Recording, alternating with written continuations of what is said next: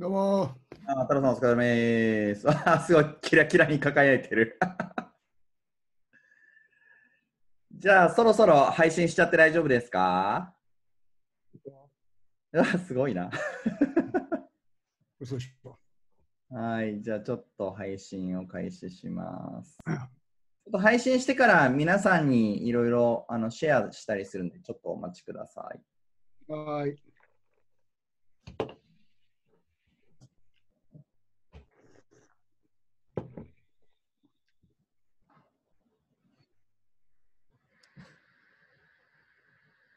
これ、ここにその Facebook で入ってくんだ。そうなんですよ。今、このアドレスでやってるんですけど、そろそろ配信が始まり始まるので、よいしょ。それを皆さんにシェアする感じです。来たかな？あ、来たっぽいね。ちょっと待ってください。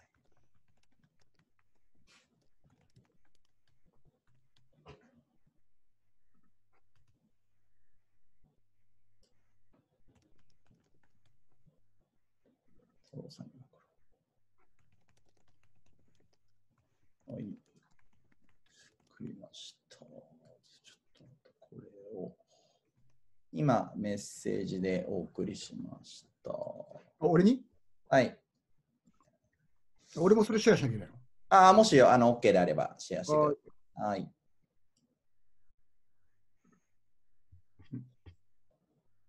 あ、これを、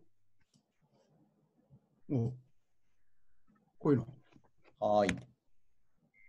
おへえ。これをもう一回シェアしなきゃいけないんだ。あの一応そのイベント見てくれてる人たちは大丈夫なはずなんですけども、あのしてくれるとなおっていうところですね。で、これ見てると、えっと、皆さんが、あの、なんていうんですかね、えー動画に質問してくれるので、それでコメントが見れます。よいしょ。はい、そういうわけで、よいしょ。こんな感じですかね。はい、というわけで、太郎さん、じゃあ早速、はいりがとうございます。どうもどうも、こんばんは。あーじゃあよろしくお願いします。あはい、えーそうしましたらですね、本日は、えーマーケティングの打ち手とか10の手ということで、えードフの斉藤太郎さんにお時間いただいております。よろしくお願いします。というわけで、乾杯をお抱えで、あ、それドフ、ドフグラスですね。ドキドキです。はい、ドドフジョッキ僕ちょっとシンガポールに置いてきちゃったね、すいません。あー、素晴らしい、さすがですね。すごいよ。じゃあよろしくお願いします。お疲れです。マークさん、それ氷、氷にね、俺も今日、作る場合と、はい、あの、缶の場合があるんだけど、はい、氷入れた、冷えたグラスに、こうやって入れた方がはい。うまいっていうのを今、あの、ググると、井川遥が、あの、缶を氷に入れるだけっていうのやってますんで。なるほどですね。皆さんよろしくお願いします。缶を。結構今日なんか見てくれてる人たちがもうなんか、マークハイボール用意してるよとか言って送ってきてくれてるんで。はい。じゃあ、早速なんですけれども、じゃあ、太郎さん、えっと、今日の段取りなんですけれども、すいません、えっと、えーいろいろ、えっと、えーまずですね、順番にあの自己紹介をいただいて、えっと、現状のその、なんていうんですかね、分析とか、えー課題感みたいなのをお伝えいただいて、で、うんまあ、打ち手っていうところと、最後にまとめみたいな流れで皆さんお話しいただいております。えはい、終わりました。じゃあまず自己紹介、お願いします。はじめまして、えー、斉藤太郎と申します。えー、ドフという、えーまあ、クリエイティブエージェンシーと CC という、えー、とクリエイティブコンサルティングをやる会社を、えー、と経営しています。あと、あの、今、こう着てる、これ ZOZO さんが出してる、うん ZOZO グリーンバック T シャツって言うんですけど、うんうん ZOZO のあの社外取締役に6月からなるとか、あとは、えっとまあ、いくつか社外取締役の仕事をやったりしていますと。で、あの、ドフという会社は、えっと、文化と価値の創造をする会社っていうことを標榜していまして、えっと、今、後ろにある井川遥さんの格納ハイボールのキャンペーン、これは、えっと、今年でも13年目になるんですけど、うん。13年間、最初の小池さんの時の立ち上げから、その後、菅野美穂さん、井川歩さんっていう形で、えっと、角瓶以外にも、えっと、トリス、ハイボール、山崎、白州、響、チタっていう、全部で、えっと、6個のブランドがあるんですその全体のブランディングを、えっと、すべてやらせていただいている、えー会社の代表をやってますと。あと、あの、明石家さんまさんの、えっと、ポケトークっていう、そうですよね。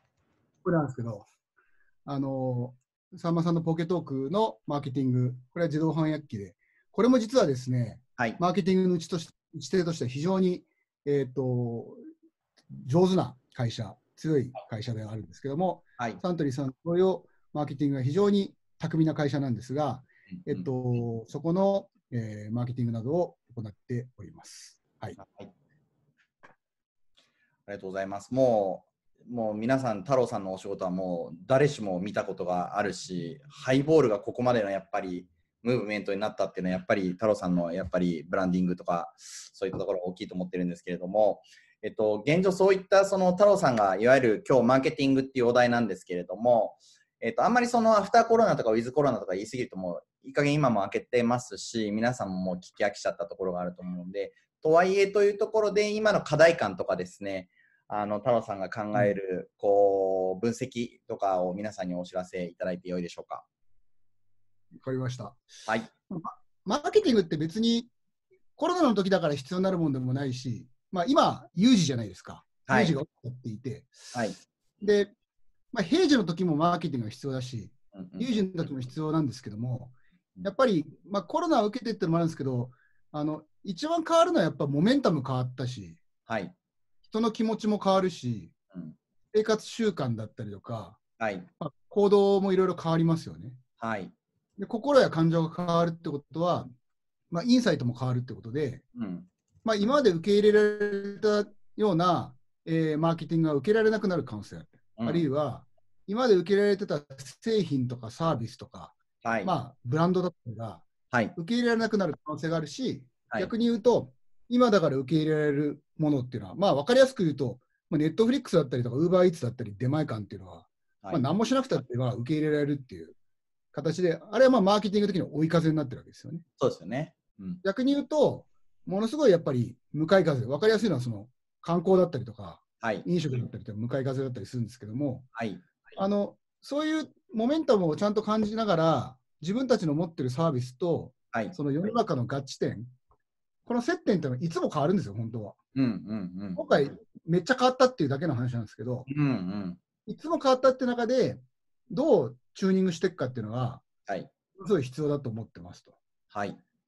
で、マーケティングはそのビジネスそのものだと思うので、はい。あの人によってこうなんか捉え方違うんですけど、はい。広告宣伝 PR のところはマーケティングでしょみたいな人もいるんですけど、うん。うん。やっぱり製品そのものだったり、サービスだったりとか、はい。会社の方だったりっていうのも、マーケティングの一つだと思うので、はい。こう世の中の動きにどうしながらに対応できるかっていうのが、はいえ。っと、マーケティングそのものだと思うんで、はい会社、製品、サービス、で最後に広告宣伝、PR。はい。ここのところまで一貫して、えー時代だったり、モメンタムだったり、潮流を見見ながらやっておくとはい。いうことがすごい重要かなっていうふうには思っています。はい。そうですね。やっぱり、この、いつの時代も、なんか時代に合わせないといけないですし、マーケティングとしてすべきことっていうのは、まあもう本当に多岐にわたるわけなんで、あの、そういったことをやっぱり、まあ、有事とはいえ、その分析をしながらやっていこうっていうことですよね。そうですね。はい。うん。なんで、そこの可変をどういうふうにするかっていうのすげえはい。重要だなと思っていて、だから、この我々がその13年前に始めたハイボールのサントリーさんと一緒に始めたキャンペーンなんかは、まあ、ウイスキーがダウントレンドっていうモメントがあったんですよね。うん。誰もウイスキー飲まないうん。し、はい。そのもう僕らの世代なんていうのは社会人、僕は95年に社会人になったんですけど、はい。もう完全におじさんが飲む飲み物で、そうですよね。うん、で、まあなんかもうほぼ罰ゲームで飲まされるみたいなね。本当ですね。ええで、その時に、まあ、あの、当時、ロックとか水割りで飲まれてるっていうはいお。じさんのお酒を、はい。まあ、打ち手として、あの、若い人に、はい。もうまあ若いっつっても30代中盤ぐらいに、はい向けて、そこのメインターゲットっていうのはそれからぶらしてないんですけど、はい。そこにまあ変えて、ダウントレンドだったウイスキー市場っていうのを、ハイボールという新しい飲み方で、うん。えっ、と、まあ、マイナスをゼロに戻していったと。はい。で、その後はまあ、途中でね、反転構成で、みんながハイボールを今、えっと、おかげさまで飲んでいただけるようになったんですけど、はいですね。やっぱりそういう上げ潮の時にも課題っていうのは常にあるんで、うん。あの、例えば上げ潮を落とさないっていう課題もあるし、はい。まあ、えっと、全体で言うと、ウイスキーっていうのは、あの、原酒の量が限られてるので、そうですね。その、むちゃくちゃ入れてもちょっと困っちゃうのがあって。うんうんうんう。うんんだからある程度の、その、需要をコントロールしながら、はい。これ普通、なかなか難しい話なんですけど、うん。しながらも、あの、熱が冷めないようにして、うん。みんなのベースとなる、僕らはいソウルドリンクという呼び方をしてるんですけども、はい。あの、きちんと日本人に根付いてるはいお。酒にどう持っていくかっていうのは、これやっぱマーケティングのうん。課題でもあるんで、うん。そのための打ち手をどんどん打ってる形ですね。なんでちょっとつついでに事例の話をちょっと、あ、ぜひお願いします。はい。どうぞありがとございますお願いします。まあ、ポケットトークなんかは、はい。そういう中で言うと、あのこれってまあなかったものなんで、うん。これをどう見せていくかっていうのが、はいマーケティング上の課題で、はい。でまあ、人によってはそんなのスマホの機能でいいじゃんみたいなはい。人もいるんだけど、この単体特化のものを製品を出すっていうところも、その動き自体がものすごくマーケティングとして巧みですし、はい。で、世の中に出していくときに、まあ、メジャー感持って、日本一のおしゃべりの明石家さんまさんっていう人をうん。キャスティングして、うん。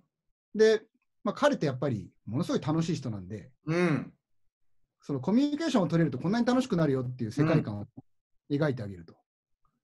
で、まあ、それは最後の広告のとこだけの話なんですけど、うん。あとはその接点、どこでどういうふうに交わせるかって、これはまあ、さっきのサントリーさんのハイボールでも、うん。うん。業務店って言ってレストランとかで飲む場所、あとは酒屋さんだったり、スーパーだったり、コンビニでどういうふうに出会いをするかっていう、うんこの接点のところの設計。うんで同じように、ポケトークだったら、EC でどういうふうにぶつかるかとか、うん。あるいは家電量販店にどう対賃してあるかとか、うん。うん。そういうところまでも全体の設計の中に組み入れて、で、あの全体のマーケティング戦略とかコミュニケーションだったり、はい。ブランディングを組み立てていくとはい。いうことをやっていますと。はい。で、ポケトークだからすごい巧みで、はい。まあ、あのソースネクストさんっていうのは非常に上手なマーケティングカンパニーで、うん。今ははっきり言ってあの、海外旅行行けないじゃないですか。いけないですね。で、インバウンドも来ないじゃないですか。来ないですね。まあ、ぶっちゃけポケトーク大打撃なわけですよね。なるほど、そうですよね。今の時期はそうですね。はい。だけど、うん売れてるんですよ。え？でそれはどうやってかっていうと、はい。マーケティングをこの有事に変えてる、もちろん平時ほどは売れてないよ。はい。いかんとこねだけど、何をしてるかっていうと、はい。英語の練習になるっつって言ってるわけ。おー、天才 ほんで、これが売れてるの。天才だわ。で、あの、まあ、ソースネクストなんてそれ以外にもはいい。ろんな製品があって、はい。これからちょっとうちでもいろいろガンガン仕掛けをお手伝いしてるんですけども、はい。それこそモメンタムが変わったんで、はい。で、新しい、あの製品で、この前あのちょうど記者発表した、記者発表とかリリース出したところなんですけど、はい。これがね、すごい画期的で、はい。360度のウェブカメラっていう、はははあのオールっていう商品があるんですけど、は。はい。まあ、フクロウで OWL で、あ、まあ、なるほど。本当は owl なんだけど、オールって呼ぼうってはい。はい。はい。なるほど。これが、ね、この今はさ、マークさんと俺、差しでやってるから問題ないし、はい。今みんながそのリモートでズーム入ってるから、うんうん。そんな問題ないんだけど、はい。これが平時、まあ、プチ平時になっていくと、ウィズコロナになっていくと、はい。出社してるやつとリモートで入るやつが分かれるわけ。まあそうですね。でそれまこれそれって今まで結構あったんだけど、はいはいはい。なんか、まあ、イケてるオフィスはさ、はい。あのなんかちょっとでかい、それこそ WebX のなんかシスコみたいなシステム入れて、かっこいいやつありますね。会議室でこうみんな見るみたいな。うん。映ってる側はこう会議室をなんか縦方向にわーって見るみたいな、うん、そうですね。全部見れるみたいな。あるじゃないですか。ね。ありますね。でそうじゃない会社は、はい。僕なんて今ノートパソコンでこれやってるんですけど、はい。こうやってなんかノートパソコンがこうやってこうやってこうやってやっててみんながこの前に来て登場人物変わるみたいな。なんならその説明するためにもう密すぎるぐらい密になるみたいな。あるじゃないですか。はい、そうですね。このオールっていうのは、はい真ん中に、まあ、ちょっと、はいこれちょっと別のものですけど、こういうなんか、ボンってあって、はいはいはい。360度カメラが。はい。こいつが AI ではい。顔面認証とはい。声の認証をして、はい。誰が発言してるかって分かって、おー。それを、なんだろうな、朝まだ生テレビとかのはい。カット割りみたいなの勝手にやってくれるの。ええすごいですね。そうすると、8人ぐらいの会議の中で、その時喋ってるやつ2、3人だったりするじゃないですか。はいはい。そうすると、俺がこうやって喋ってると、はい。黙ってると、他のやつがこう、ここ今、今さんまさんいますけど、はい。さんまさんが喋ると、俺はシューってパーンアウトしてるわけ。で。喋ってるやつがやると、プーンとこうやって入ってきたりとか、これはね、もう俺初めてその、ソースネクストの松田さんっていう社長に、ど。はい。これからもリモート時代来るから、はい。これだって、これやるぞって言って、うんうんうんでも、ポケトークもやってんだけど、うん。いきなりもう、うちはもうリモートでも強いって言って、うんうん。ガーンってやったりとか、めっちゃいいですね。あともうもう一個すごいのが、はい。これもね、リリース出したばっかりなんですけど、はいはい。モレキュールっていう空気清浄機があって、はいはいはいはい。ありますね。で知ってんの？はい。これ、あの、すげえかっこいいんですよ。はい。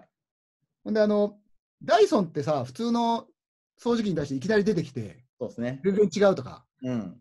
ルンバとかもなんかいきなり出てきたじゃないですか。はい、そうですね。なんか、なんか結構欲しいな、なんかセレブは持ってるみたいな感じになったりするんだけど、うん。この空気清浄機っていうのは、はい。その薬事的にどこまで言えるかっていうのは置いといて、はい。あの、ウイルスとか壊しちゃうんだって。その空気がやってって、ウイルスを分解しちゃうの。それだ、それで見たんだ。うん、そうですね。それでうん、花粉分解するのは結構あるんだけど、はい。そのなんか、ペコフィルターみたいなのすげえのがあって、うんうんうんうんうんこれが、その花粉もそう当然なんだけど、花粉とかハウスダストは当然だけど、うんウイルスもやっつけるって言って、うんうん。で、あの、日本はそもそもあの花粉が強いから空気清浄機が、はい。市場が500億なんですって。うーん。で、アメリカはね、300億なんだって。はいはいはいはい。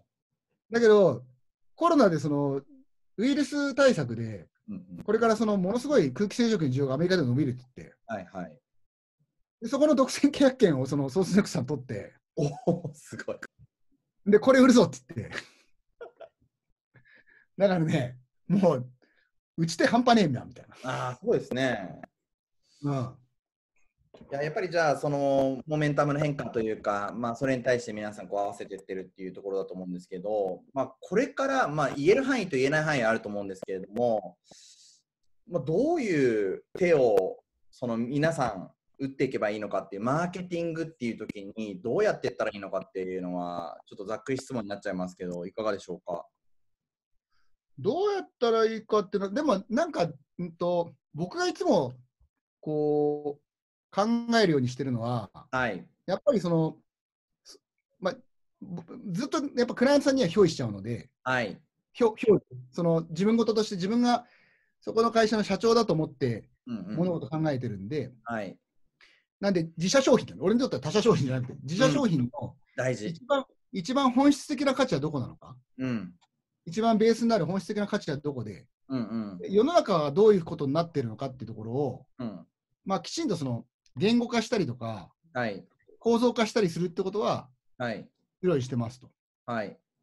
で、その、まあ、よくある話なんですけど、はい。その過去、現在、未来みたいな話があると思うんですけど、うんうんうんやっぱ常に時代は変わってるんで、常に今は過去になるし、うんうんうん。で常に未来は現在になると思うんですけど、はい。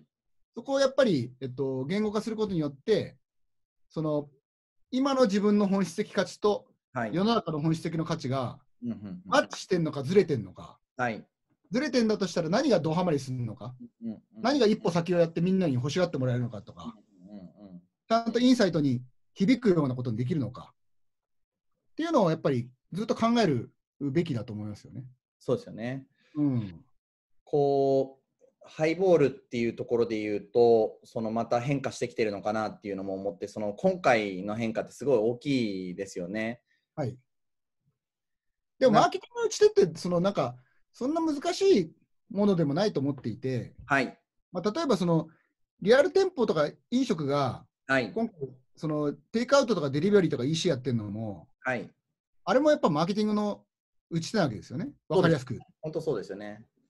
だからその、その時その時でやっぱ取るべき手段変わるよねっていう話が、そのマーケティングだと思うし、例えば今、ビール会社が生ビール訴求してもしょうがないわけですよ。そうですよね。そうするとやっぱ缶ビールだったりとか、うんうんうんうんうん。ウイスキーでも瓶瓶で大大きく買いましょうみたいな話になると思うんで、うんうんうんうん。それをそのちゃんと現状認識をきちんとやる。はい。で、まあ、世の中が変わるのは当たり前なので、はい、そうですね。まあ、今回激しく変わったんでみんなやべやべえみたいなこと思うけど、普段ももうただでさえ変わってるんで、うんうんうんうん。なんでそのやってることずっと変わんないっていうのはやっぱり、それはうまくいかなくなるよねと。うん。うん、だから、トラヤの羊羹は昔からあるけど、今かっこいいじゃないですか、トラヤ。そうですね。かっこいいですよね。うん。うん。だからあれはだから、時代に合わせて見せ方変えてってるって話なんで、はい。すべてだからそこに合わせていかなきゃいけないなって話があって、まあ、僕が今やっぱ一番興味あるのは、はい。その中でも一番変わらなかった領域がはい。変わる可能性がある。うん。例えば医療だったり、はい。まあ、政治だったり、うん。メディアだったり、はい。あとその公共機関だったりとか、はい。そういうなんか、まあ、ぶっちゃけ言うと、なんかみんな我慢、我慢しなきゃいけないんじゃねって思ってたやつが、わわがまま言っちゃいけないと思ってたやつが、なんか、言っていいんだみたいなモードになってるよね。今回すごいですよね。なんかそこら辺の変化は。だからさ、俺はね、絶対ね、満員満員電車撲滅するべきだと思っていて、本当ですね。あの、なんだろうな、あの、満員電車ってコロナだから嫌なんじゃなくて、ベースで嫌なんだよね、はっきり言って。基本嫌ですよね、やっぱりね。横嫌なのその別に、横のやつはコロナだから嫌なんじゃなくて、横のやつがいるのが嫌なんだよね。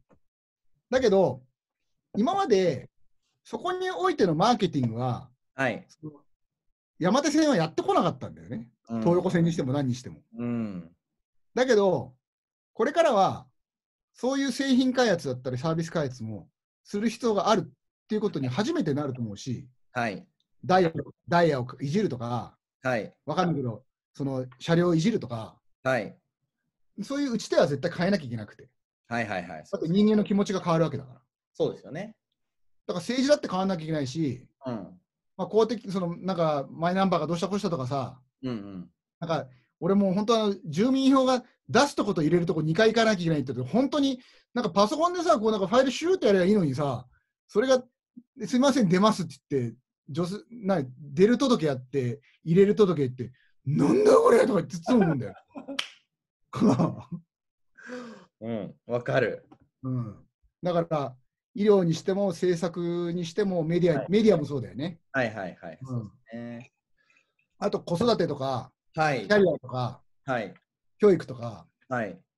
まあなんかそのありとあらゆるものが、こう、アップデートというか、うん。変わっていく方法になると思うし、うんうんいい方向に動くものは俺は変わっていくべきだと思ってるんですよね。うん。そうですよね。でもね、震災を経てね、はい。省エネっていう概念が生まれたんですよ。はい。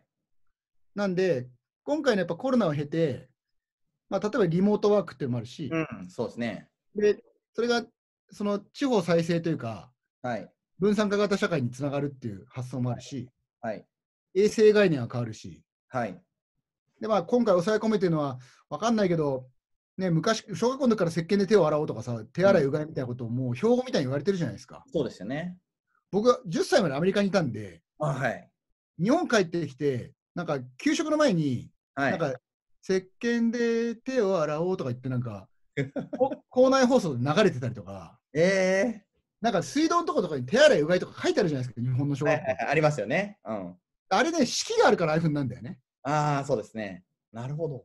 だからこうこう多分厚労省が昔からそうやってるからああいうふうになってると思うんですけど、うんうんうん。海外から来るとあれ異常、アメリカ人だとほとんど手洗わないからね、トイレ行っても。そうですよね。本当そうです。そうだから、そのええ別にあいつらが不潔だっていうふうに言うわけじゃなくて、衛生の観念とかそこの部分がちょっと違うっていうのは多分ある。ありますね。でもそれがもう一段上がるでしょ？そうですね。であとはね、備蓄ね。備蓄。はい。備蓄概念っても絶対出るでしょ？はい、出ますね。あとは、なんだろう。だ健健康における感覚とか、はい。家族のあり方とか、いやー、今回そうですよね。かなりうん大きいですね。あとまあさっき言った政治、教育、うん。あと節約とか、はい。絆とか、はい。なんかそういろいろこう、今回のコロナを経て、ポジティブに変わっていく部分ってすごくあるんで、うんうん。そこはなんか、あの、我々もいい方向に持っていくようにしたいなっていうふうには思ってますね。そうですよね。その、まあ、なんていうんですかね、悪いことが起きちゃったものをそのままにしちゃうのってやっぱりもったいないじゃないですか。悪いことが起きただけにしちゃうのもったいないので、やっぱりそれをさっきのやっぱりリモートワーク、今回その、やっぱり私もすごいその今まで出張とか、そのそれこそ本当に場所の移動とかっていうのは体負担大きくて大変だったんですけども、やっぱ今回実は移動しなくてあんまりいいんだなとか、リモートで全然いいんだなっていうのが、まあ、我々うちの会社の中でやってきたんですけれどお客様もあのパートナーもそれが平気になってくれたのはすごい本当に大きいですよね。これさ、でも、いつ戻るんだろうね。なんか、俺俺は結構その、全然リモートありだったりするんだけど、はい。うちの会社なんかもありで、はい。でもいろんな会社が聞いてると、ここは無理だよねみたいなのがあって。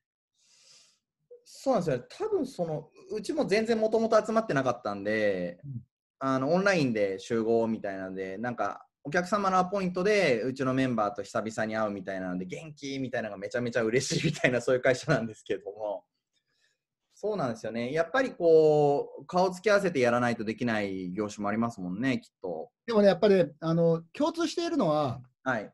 あの、いわゆる仕事に慣れてないジュニアの人たちをどうするかっていうところは、はい。結構ポイントですね。そこはやっぱりオンラインでは難しい。だから、会社とのエンゲージメントだったり、はい。入社間もない人たちをオンボードさせるっていうところは、まなかなかオンラインでは難しい、限限界があるっていうふうに、皆さんおっしゃいますね。そうですね、結構、クライアントの人事部の方、すごい苦労されてて、やっぱり一回も会わないまま退社されてしまったりみたいなお話あを、そうなんだ。うん、かわいそうで、どっちもかわいそうだなと思ってそう、ですね。ううんん。しょうがないですからね。うんはいあとね、太郎さん5分ぐらいで、ちょっと質問来てるんで、よろしいでしょうか？はい。質問コーナー。はい。えーっと、形のある商品ではなく、えー無形商品、サービスをプロデュースしてブレイクさせた実績が、えー事例がお伺いしたいですということです。無形？無形？ああ。何をもって形があるかっていう話によるんですけど、はい。しかもブレイクっていうのが分かんないんですけど、そうですね。自分でっていうのもなかなかあれですよね。事例がお伺いしたいいう今回、はい。今回、ヤオラすげえはい。注目が集まってる持続化給付金っていうのがあって、あるじゃないですか。ありますね。で、あの、あれって、個人事業主100万円のはい。中中小業種200万円なんですけど、はいはいはい。で、あれ、要するに1ヶ月の売り上げが半分以下になったところは申請できるっていうそうですよねやつ。で、うんうん。経産省の下にある中小企業庁ってのがあって、はい。そこがやってるんですよね、中小企業向けに。うんうん。で、その申請のプラットフォームがはい。あって、はい。それ僕が多分7年ぐらい前に経産省にプレゼンして決まったやつなんですけど、すごい、マジですか？で、要するに中小企業企業事業主を守るためのプラットフォームで、はいはいはい。でそれを未来をサポートするって言ってミラサポっていうネーミングなんですけど、はいはい。それ僕が7年間なんか前に作って、全然自分でも忘れてたんですけど、今回なんかめっちゃ使われてて、それはだから、それを無形というのか有形っていうのは分かんないけど、はい。それあったりとか、いや、実はね、国の仕事も結構いろいろやってて、はいはい。あのー例えば農水省がやってるフードアクション日本っていうあありますね、もちろん。食自給率向上のはい。やつがあるんですけど、はい。それもうちでやったり、わお。あとは、えっと、西さんが前やってたやつですね、一緒に。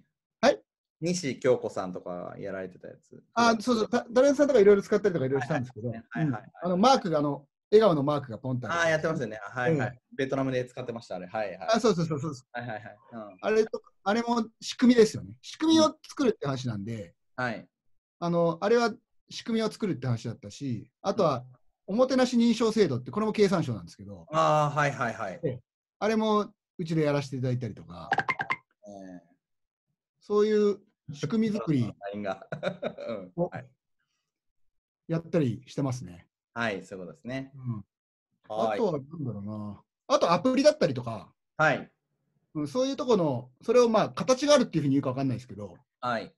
あのプロダクトじゃなくてもそういうスマホ上のサービスっていうのは結構やってますね。そうですね。やっぱりじゃあ同じですよね。気にすることっていうのはやっぱりそのモメンタムとか、まあもうとにかくそのさっきの表意するっていうのはすごいわかるんですけれども、ユーザーの気持ちになるもそうですし、クライアントサイドの気持ちもそうですし、作り手さんの気持ちもそうだけど、まあそれぞれの立場になってみたときに見える景色があるってことですよね。そうです、そうです。はい。なんとあっという間にですね、30分になってしまったんで。すごいな。あの、太郎さん、ささ最後のあのまとめみたいなのをお願いしてるんですけれども、はい。えーマーケティングの打ち手、えー、斉藤太郎さん、まとめをお願いしてよろしいでしょうか？えマーケティング打ち手のまとめ。まあ、マーケティングはあの人の心を動かしていく話なんで、あのやっぱり世の中がハッピーになったりとか、楽しくなっていく方に打っていくべきだなっていうふうには思いますと。はい。あえーこれでいいの？これでいいの？やっぱり人間はわがままなの。うんうんうん、うん。人間は人間はわがままなんですよ。はい。わがままなんで、そのわがままに応えるのもマーケティングなんですよね。だから、全部は答えられないですね、わがまま。あ、そうそうそう。なんだけど、で気づかないわがままもあるから、さっきのマインドとかね、うんうんうん仕方ねえと思ってるわがままもあるから。なるほど。らそれをパッと出してあげると、はい。これ全然いいじゃんみたいな話になっていくと思うんで。うん。だから、わかんないよ。500円高いけど、大和線乗るって人も絶対いるからね。空いてれば。そう、そういやす空いてて。うん。なんかスペシャルスペースがあって、そうそうそう。だからディズ、ディズニーランドのファーストパスだってマーケティングじゃないですか。はい、おっしゃるとりですね。本当にうんうんうんうん。そうそうそうそう。はいはい。ありがとうございます。じゃあ皆さん、えーと、マーケティングの力で、えーハッピーに世の中を持っていきたいと思います。えー、太郎さんありがとうございました。ありがとうございました。最後ちょっと告知だけさせてください。はいえー、と太郎さんの、えー今日の、えーお話しいただいた内容を、えー YouTube チャンネルとかにも、えーアップさせてもらいます、えーぜひ皆さんですね、この後リンク貼りますので、えー YouTube の方でも、えー見てください。えーあとですね、えっと、感想とかをですね、ぜひ今流している動画のところにですね、書いていただけると、あの、太郎さんにも見ていただけますので、皆さん、えーぜひ、えーここが良かったよとか、こういうのをもっと聞きたかったなとかいうのを皆さん書いていただけると、えー嬉しいです。えー次回ですね、えっ、と、楠本さん、えーカフェカンパニーの楠本さんに明日、えー4時半から、えーお話しいただきますので、お時間の方は皆さん、えーよかったら見てください。えーそうしましたら、えー本日は、どうもの斉藤太郎さんでございました。ありがとうございました。あありがとうございました。りがとうございましまたリアルで。た。はーい。はい。ありがとうございます